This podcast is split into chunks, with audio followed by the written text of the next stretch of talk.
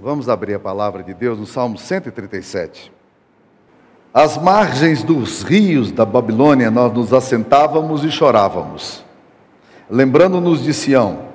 Nos salgueiros que lá havia pendurávamos as nossas harpas, pois aqueles que nos levaram cativos nos pediam canções, e os nossos opressores que fôssemos alegres, dizendo: Entoai-nos alguns dos cânticos de Sião. Como, porém, haveríamos de entoar o canto do Senhor em terra estranha? Se eu de ti me esquecer, Jerusalém, que se resseque a minha mão direita, apegue-se a língua ao paladar, se não me lembrar de ti, se não preferir eu, Jerusalém, a minha maior alegria. Contra os filhos de Edom, lembra-te, Senhor, do dia de Jerusalém, pois diziam: arrasai, arrasaia, até os fundamentos filho da Babilônia, que has de ser destruída. Feliz aquele que te der o pago do mal que nos fizeste.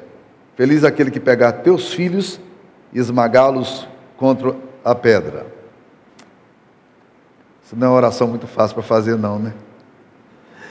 Prestou atenção no que nós lemos? Bem, ah, deixa-me dizer umas coisas. Quando nós lemos a Bíblia, a gente precisa é, entender o que o texto está falando e precisamos interpretar o texto e aplicar o texto à nossa vida. Então, o processo é de observação, interpretação e aplicação.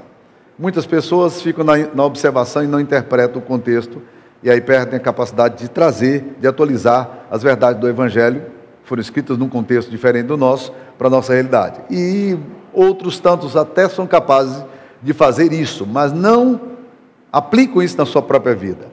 E aí perdem. Bem, esse texto aqui é um texto muito interessante, porque ele é um texto que nos fala do, dos filhos de, de Israel levados cativos para a Babilônia.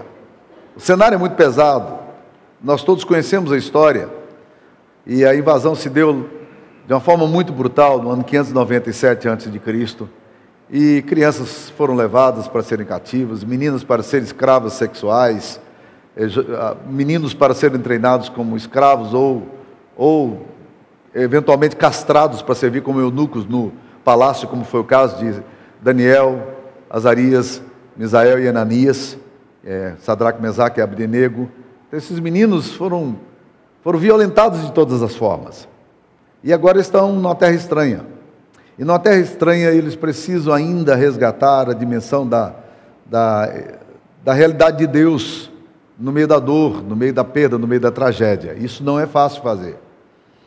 E eu tenho aprendido, meus queridos, que uma das coisas mais desafiadoras que nós temos na nossa vida é aprender a interpretar a nossa vida com o olhar de Deus. Se você não interpretar bem a vida, você vai chegar no final dela cheio de amargura, de ressentimento, desejo de vingança, ódio no coração. A menos que você interprete a vida da forma correta, e o grande problema é que não interessa o que fazem com você, mas interessa o que você faz com aquilo que te fazem. Essa que é a grande questão da vida. Se você não for capaz de interpretar bem a sua história, é, você vai ter problemas. Sabe por quê? Porque todos nós passamos por grandes tribulações, frustrações, traições, é, injustiça. Todos nós atravessamos isso. E há o risco da gente cair num, contexto em que a gente se torna vitim, vitimizado. E pessoas vitimizadas, elas culpam o mundo, culpam a história, mas elas nunca são capazes de encontrar na vida delas sentido para elas. Elas, elas são doloridas, são machucadas e vão viver assim o resto da vida. Então nós precisamos aprender a interpretar bem aquilo que está acontecendo. E a realidade é o seguinte: a dor, ela está sempre presente em nós. Jesus nunca foi romântico em relação à dor. Ele disse aos seus discípulos: No mundo vocês vão passar por tribulações, por aflições.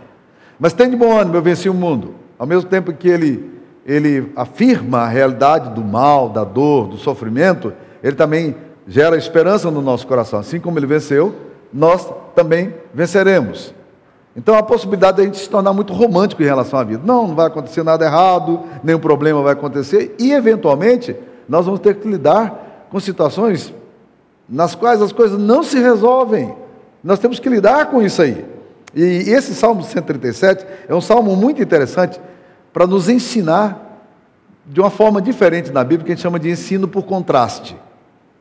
O que esse texto aqui fala, esse, esse salmo é chamado salmo imprecatório, porque ele faz oração pedindo a maldição de Deus sobre a vida dos outros, e essa não é, não é um modelo de oração bíblico, tá?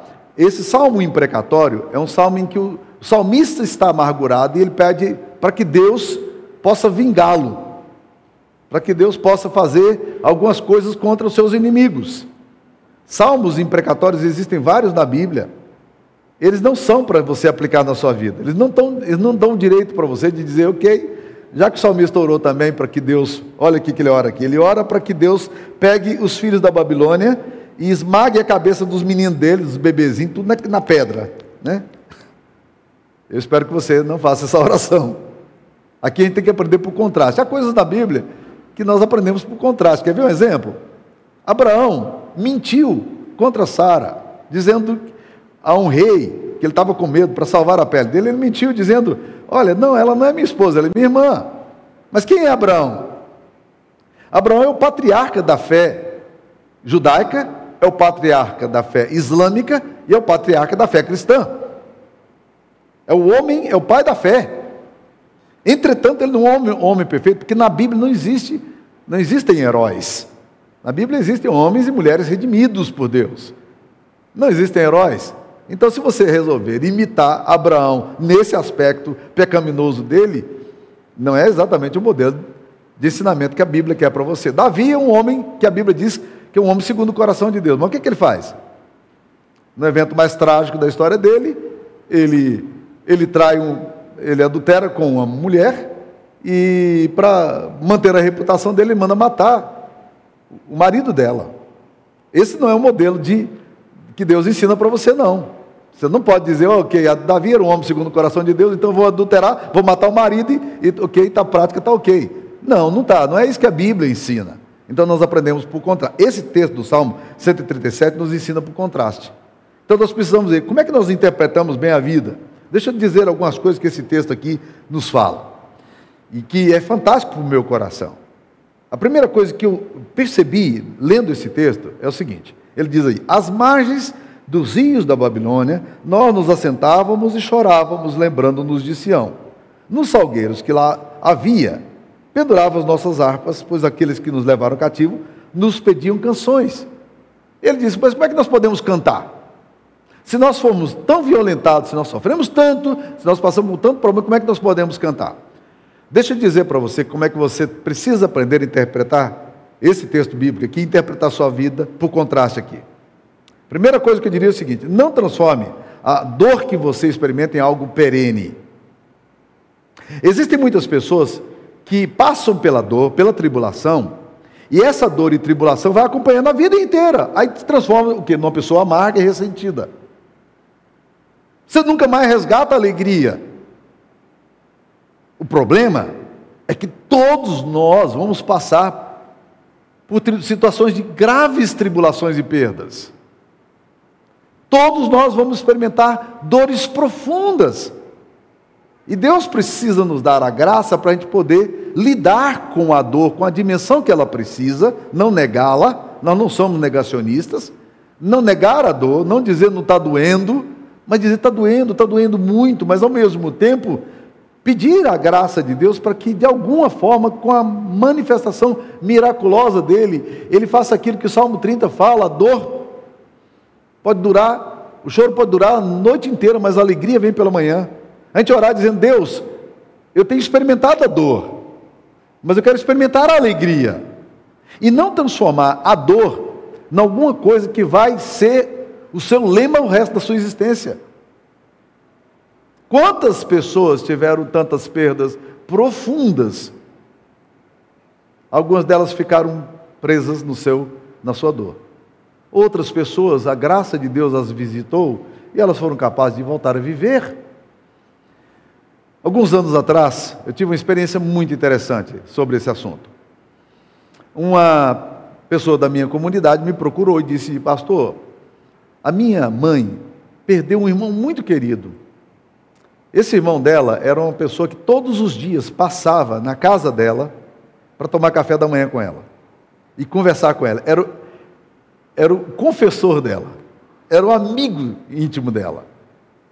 E ele teve um infarto e morreu instantaneamente. Tragédia, dor, lidar com isso. E ela entrou num quadro depressivo, um quadro de tristeza, e ela não conseguia recuperar. E esse filho queria, esperava que de alguma forma eu pudesse ajudá-la nesse processo de cura. E eu então conversei com ela, fiz uma visita, e ela lamentou, e ela tinha toda a razão de chorar, mas esse negócio estava arrastando há anos. Fazia muito tempo que isso estava acontecendo, e ela simplesmente recusava viver. E lá pelas tantas, eu orava em espírito, dizendo: Deus, o que é que eu posso dizer para essa mulher que perdeu uma pessoa e perdeu a, o brilho nos olhos, a alegria da vida? por causa da perda do irmão, por causa desse luto. O que, que eu posso dizer? Sabe aquela situação em que você está com alguém, você quer ajudá-la, você não sabe o que dizer? E uma frase veio à minha cabeça. Uma frase que eu não tinha preparado, nunca tinha lido esse lugar nenhum. Eu só posso entender que isso era uma coisa do Espírito Santo, querendo que eu comunicasse a essa irmã. E eu disse para ela, querida, deixa o seu irmão morrer Deixa o seu irmão morrer. E foi interessante, porque quando eu falei para isso, ela era uma mulher muito inteligente. E ela começou a repetir isso, é, balbuciar isso. Deixa o meu irmão morrer, e refletindo sobre isso. Deixa meu irmão morrer. Ela falou algumas vezes essa frase assim, contemplativa. Ela disse: Pastor, é isso mesmo que eu preciso fazer. Eu preciso deixar meu irmão morrer. Não é, não é interessante como a gente pode, de repente, viver numa situação como os filhos de Israel fizeram? Eles vão para lá e os anos vão passando, eles não querem cantar mais, eles não podem viver mais, porque, porque as memórias da dor não são vencidas. Como é que nós podemos cantar os cânticos de Sião na Babilônia? Nós não temos mais o direito de sermos felizes. E aí a gente vai viver, o luto é muito importante no nosso processo de cura, mas o luto, quando ele se prolonga, meus queridos irmãos, ele se torna patológico. Então a primeira coisa que eu aprendo aqui, para a gente interpretar a vida da gente, é o seguinte: não transforme a sua dor em algo perene. Não deixe que a sua dor vá se arrastando, os anos vão passando e as coisas não resolvem. Vá para o altar de Deus, vá para a presença de Deus e diga: Senhor, tem misericórdia de mim. Volte a viver. Não se culpe, às vezes, a culpa. Ah, mas se eu tivesse perto, ou se eu tivesse socorrido a tempo, ou se eu tivesse percebido. Meus queridos, quando nós fazemos isso, nós é, incorporamos a dor a uma outra dor. Além da dor da perda, nós temos a dor da culpa. Aí o processo é muito mais complexo. Você não está na posição de Deus para evitar tragédias. Então, não transforme a sua dor em algo perene como, como os filhos de Israel, o povo de Deus fez ali na terra estranha. Segunda coisa que eu acho importante olhar nesse texto aqui é o seguinte: os filhos da Babilônia tinham ouvido os cânticos de Sião. E eles acharam muito bonitos os hinos do povo em procissão indo para o templo, dos cânticos que eram cantados no templo de Jerusalém. E agora eles estão numa terra estranha, e aqueles que tiveram a oportunidade de ouvir os cânticos de Sião, os hinos da igreja, do povo de Deus, acharam tão bonito aquele negócio, era tão elevador, que disseram: cante-nos alguns dos louvores que vocês cantavam lá no templo de vocês, na vida de vocês, na casa de vocês. O que, que estão pedindo? Louve a Deus. Nós queremos ouvir vocês cantando a Deus. Aí eles dizem o seguinte: nós não podemos louvar aqui não. É, nós não temos o direito de louvar aqui nessa terra. Nós só vamos cantar quando a gente for para Sião. Lembre-se, o cativeiro babilônico vai durar 70 anos. Então aquelas pessoas nunca voltariam para Jerusalém, nunca mais cantariam a Deus. Então o que eu queria dizer para vocês é o seguinte: não deixe de louvar o nome do Senhor, porque a atitude do povo de Deus não é essa. Pelo contrário, o que a gente vai perceber na Bíblia é que o louvor ele enleva os nossos corações, ele glorifica o Pai. Ah, uma coisa bonita, maravilhosa da gente aprender. No livro do profeta Isaías, capítulo 43, no versículo 1 e no versículo 27, Deus diz o seguinte: Ao povo que eu escolhi para o meu louvor, Sabe quem é que Deus escolheu dentre todos os povos da terra para glorificar o nome dele?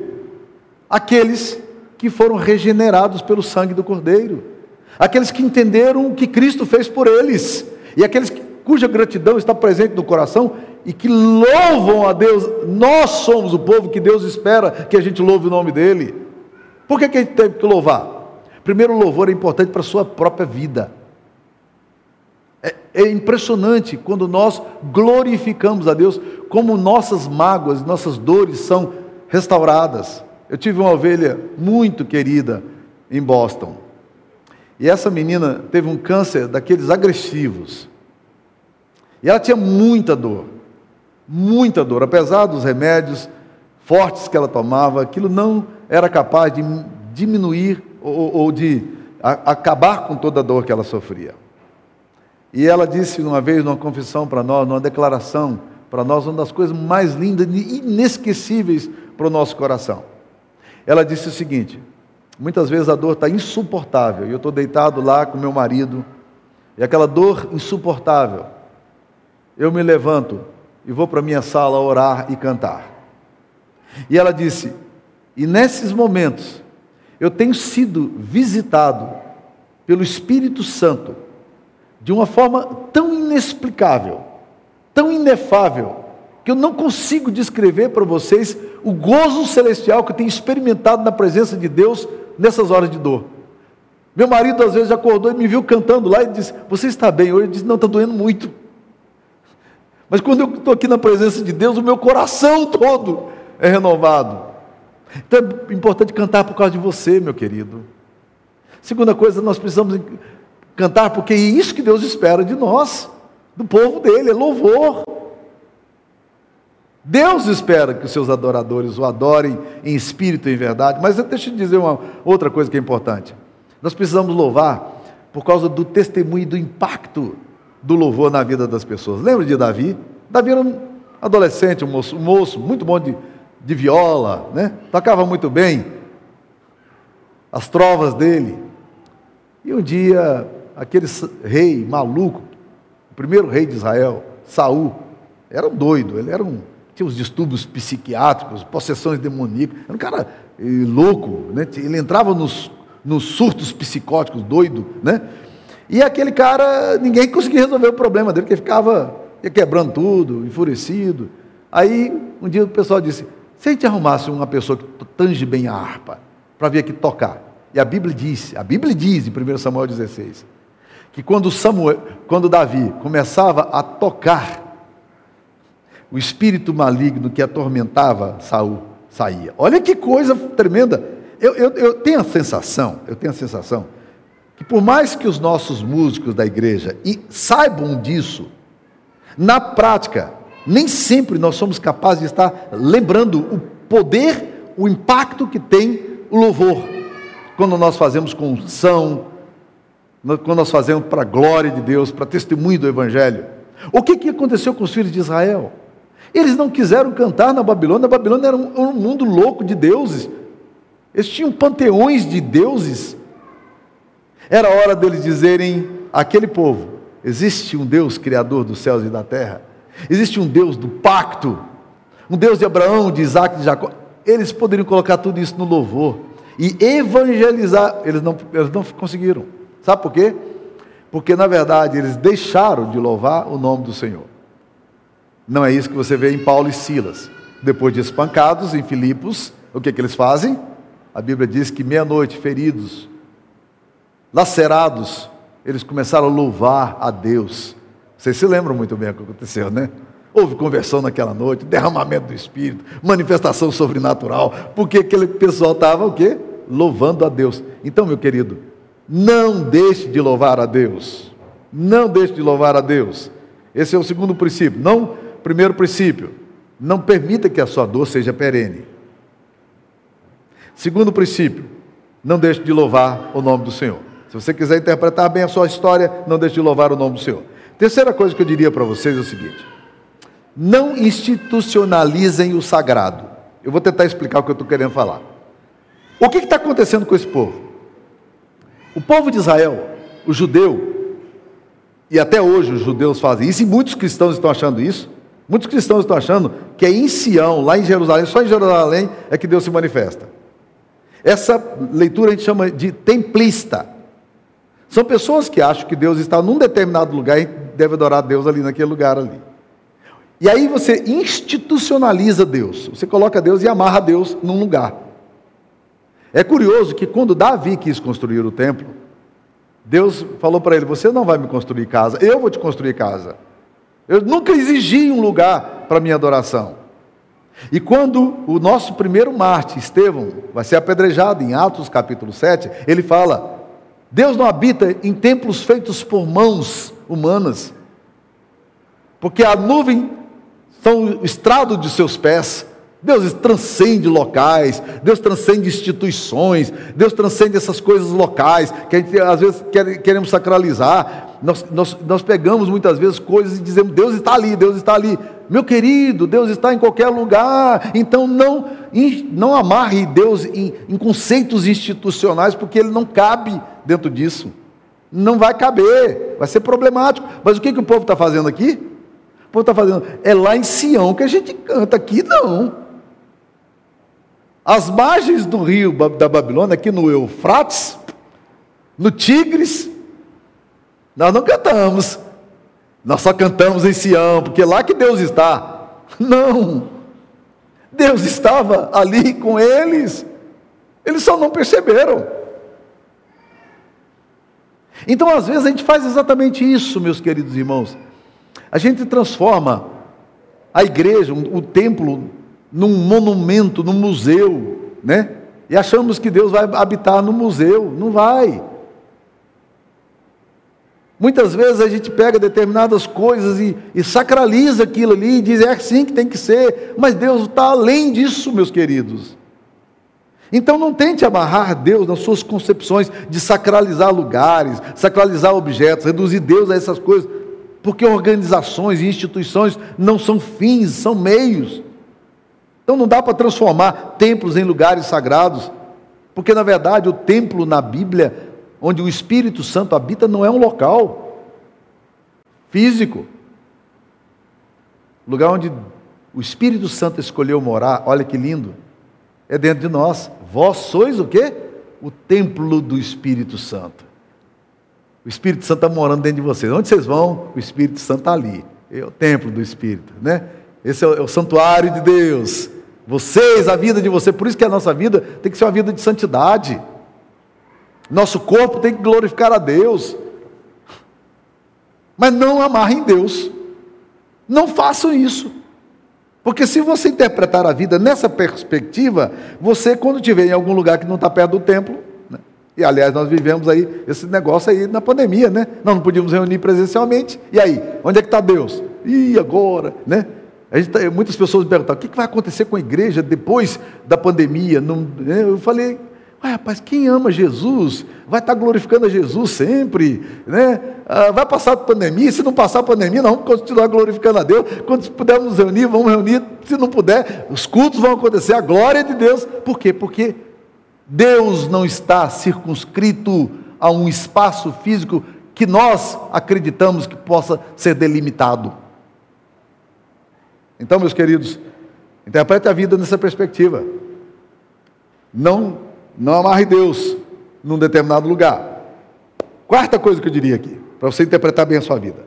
Tome muito cuidado com isso. Não transforme Deus em parceiro da sua vingança, do seu ódio, da sua amargura. Há muitas pessoas, porque olha aqui que ele fala, né? Ele está dizendo, ele diz assim: Filho da Babilônia que há de ser destruído. Feliz aquele que te der o pago do mal que fez. Feliz aquele que pegar teus filhos e esmagá-los contra a pedra. Eles estão orando aqui contra os filhos de Sião, versículo 7. Contra os filhos de Edom. Lembra-te, Senhor, do dia de Jerusalém. Ah, Senhor, lembra daquele povo. Vinga aquele povo. A oração aqui, meus queridos, é uma oração de ódio. Não é uma oração para abençoar. É uma oração para amaldiçoar, mas não existe a oração para amaldiçoar na Bíblia. Isso pode existir no terreno de Umbanda, de Candomblé, mas aqui não. Aqui não.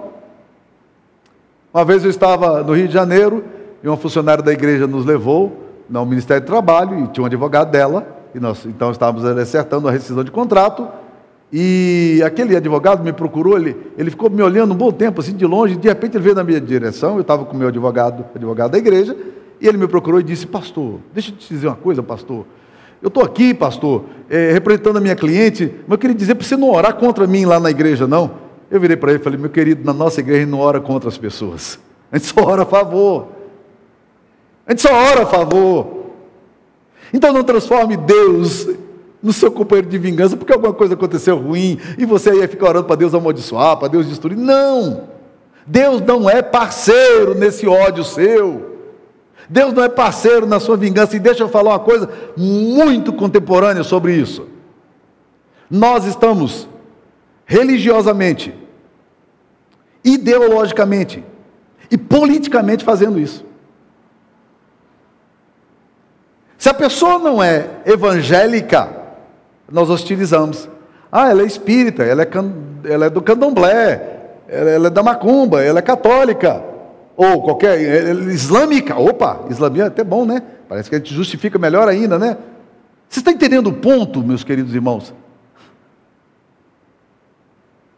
Nós precisamos amar essas pessoas e não odiá-las. Então, religiosamente, nós não podemos fazer isso. Ah, mas os islâmicos perseguem os cristãos. Então nós, não, amai o que vos persegue, não é isso que diz Jesus? Segunda coisa, vamos olhar a questão do ponto de vista ideológica. Hoje há um debate muito grande sobre a questão de ideologia do gênero, né?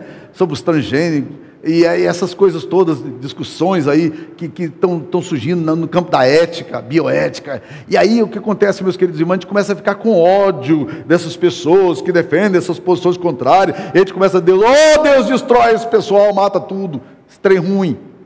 A gente começa a odiar o homossexual. A gente começa a ter raiva de feminista.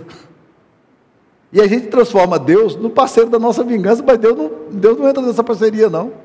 Isso é só o ódio do seu coração, que Deus não autoriza. Ah, deixa eu colocar uma coisa muito importante no campo da política. Agora o negócio pega. Porque nós estamos polarizando com ódio. Se você é da direita, aí agora você tem que odiar quem é da esquerda. Se você é da esquerda, você odeia. Ah, meus queridos, eu estou vendo essas coisas, né? No grupo de colegas meus do seminário, pastores, eu disse para eles, gente, se a gente gastar a mesma energia que a gente gasta discutindo essas questões relacionadas à política no Brasil, se a gente investisse o nosso tempo na, compartilhando versículos falando do amor de Deus, orando pelas pessoas, meus queridos, nós estaríamos lá na frente. Mas polarizamos e querem brigar. Vamos para o pau, agora nós, vai, igreja, vai, por quê? Para aí! Não transforme Deus em parceiro de sua vingança. Sempre haverá pessoas que vão pensar de forma diferente de você. E nem sempre você estará certo. Pior é isso, né? Nem sempre você estará certo. Mas Deus não é o parceiro do seu ódio.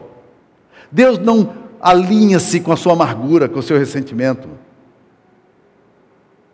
Então não faça isso não. É o que eles querem fazer. Ah, Deus pega esses edomitas aí, esmaga os meninos na cabeça, vai lá e mata esses desgraçados tudo, porque é tudo peste. E. Hum, isso não está muito longe da gente, não. Quinto lugar, e por último, deixa eu entrar no último ponto aqui. Interprete a história com sobrenaturalidade. Talvez o ponto mais importante para mim desse texto aqui. O que que esses, esse povo aqui perdeu? Perdeu a capacidade de enxergar Deus dos processos históricos. Deus acima de tudo, mesmo. Deus envolvendo todas as áreas da história. Por quê? Eles foram exilados, então eles disseram: Deus não deve estar com a gente. Deus não foi com eles. Mas quando você lê Jeremias 29, versículo 1, o texto diz assim: Assim diz o Senhor aos exilados da Babilônia que eu mesmo deportei. O que Deus está dizendo? Eu deportei meu povo. Foi ato meu. Eu fiz isso. Então, às vezes, a gente passa por situações que a gente não gostaria de passar, sem nunca considerar o fato de que Deus mesmo é que está fazendo isso. E aí você precisa resgatar uma coisa, uma dimensão de sobrenaturalidade. Deus por detrás dos eventos, Deus nos eventos, Deus na sua família, Deus na sua história pessoal. Não tire Deus da sua, não separa Deus da sua caminhada, meu irmão, minha irmã. Deus está aqui com você, atrelado a você. Ah, mas as coisas não estão como eu, eu gostaria que não tem problema. Você pode sofrer com isso, pode ser dolorido para você, mas eu quero te dizer que Deus está acima disso tudo. E há uma dimensão de sobrenaturalidade. Isso é que muda a perspectiva entre um cristão e um não cristão. Entre o que crê em Deus e o que não crê. Porque o que não crê, ele não vê sobrenaturalidade. Ele não vê sacralidade em nada. O cristão, ele vê sobrenaturalidade em todas as coisas, Deus se movendo na história. Eu posso não discerni-lo nesse momento específico que eu vivo, mas eu tenho certeza absoluta de que Deus me ama e Deus está aqui presente comigo. E aí, meus queridos, quando você resgata essa transcendência na sua história, isso, a sua vida assume um sentido maior mais profundo, mais, mais, mais denso. E esse adensamento de Deus em você é que vai fazer com que você interprete as coisas da perspectiva da divindade. E é por isso que o apóstolo Paulo fala em Romanos 8, 28, todas as coisas juntamente, em conjunto, né? como dizem os ingleses, na big picture, na, na fotografia maior, Todas as coisas cooperam juntamente para o bem daqueles que amam a Deus. Esses irmãos aqui perderam transcendência. Deus parecia tão distante. Eles perderam a transcendência. E eu acho que a pior coisa que pode acontecer é quando nós não interpretamos na nossa vida na dimensão da transcendência, da eternidade. Nós ficamos na temporalidade.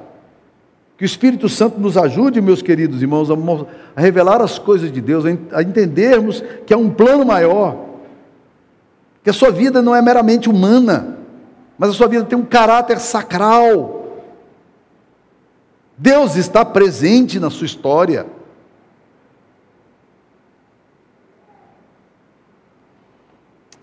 Deixa eu fechar aqui, caminhando um pouquinho.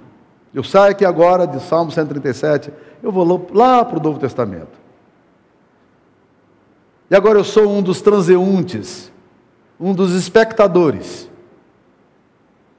um daqueles que caminham ali do lado de, de fora de Jerusalém. Estou vendo um espetáculo dantesco. Três homens estão indo para a cruz. Três. Eles estão sendo esbofeteados, as pessoas estão gritando, alguns têm compaixão, outros viram os olhos, outros choram, uh, uns gritam de satisfação. Há um movimento na rua estranho, é um espetáculo grotesco, dantesco, é uma coisa cruel, estranha. A violência está presente. Eles estão levando cruzes imensas. Dois deles são bem conhecidos por serem marginais. E um deles é conhecido por fazer o bem. O que, que esse homem está fazendo ali no meio dessa cruz? No meio desse espetáculo? Por que, que ele está morrendo ali? Qual é o sentido dele? Tira a transcendência disso. Tira a perspectiva do plano maior de Deus na história. O que, que você vê ali? Você vê paradoxo, você vê contradição, você vê oposto. Você vê o mal humano chegando a um limite que você não sabe exatamente como é que chegou a tanto. Retire da cruz a dimensão do sentido maior. O que você vai encontrar ali? Você vai encontrar o ódio ali. Você vai encontrar o diabo ali. Você vai encontrar religiosos mal-humorados ali. Você vai encontrar políticos interesseiros ali. Você vai encontrar uma corja de pessoas vibrando, buscando popularidade. Que sentido absurdo pode existir na cruz? Mas quando você coloca transcendência nisso, meus queridos irmãos, e a beleza se mostra aqui, é que quando você vai estudar a Bíblia, você descobre uma coisa interessante.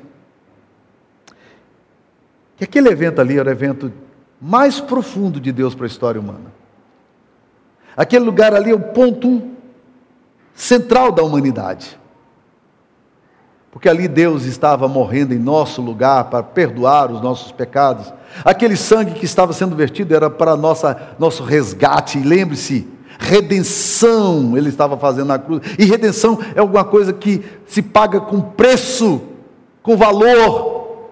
É um resgate que se faz. Jesus estava nos resgatando da maldição do nosso pecado, da culpa que está sobre nós, da acusação do diabo. Ele estava morrendo no nosso lugar. E aí, quando você joga a transcendência naquele lugar ali mais horrível, aquele lugar estranho, a cruz se torna um lugar surpreendente. Um lugar onde emana graça, onde emana vida, onde há perdão.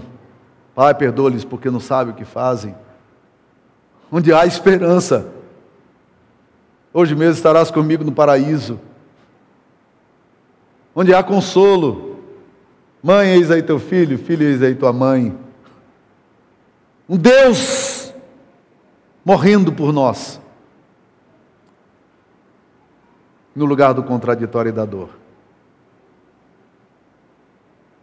Como é que você está interpretando sua vida, meu querido irmão? Interprete-a na perspectiva da sobrenaturalidade. É esse o caminho de Deus para a nossa história. Minha esperança é que o Espírito Santo de Deus visite o seu coração, aplicando essas verdades de uma forma profunda, inefável, que você nunca perca a dimensão do céu na sua vida. Que Deus te abençoe. Ó oh, Pai, que o Espírito Santo teu, que ilumina os nossos corações, para entender as verdades do céu. Que nesse dia, ó Deus, o teu Espírito revele-se aqui entre nós de uma forma profunda, trazendo salvação, trazendo graça, trazendo alegria, celebração. Ó Deus, nos visite com a tua graça, em nome de Jesus nós te pedimos. Amém, Senhor. Amém.